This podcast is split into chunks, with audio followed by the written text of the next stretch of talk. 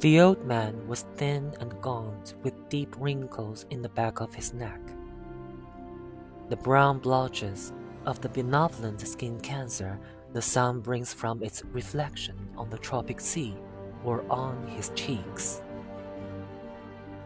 The blotches ran well down the sides of his face, and his hands had the deep creased scars from handling heavy fish on the cords but none of these scars were fresh.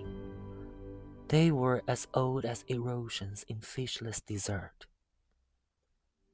Everything about him was old except his eyes, and they were the same color as the sea, and were cheerful and undefeated.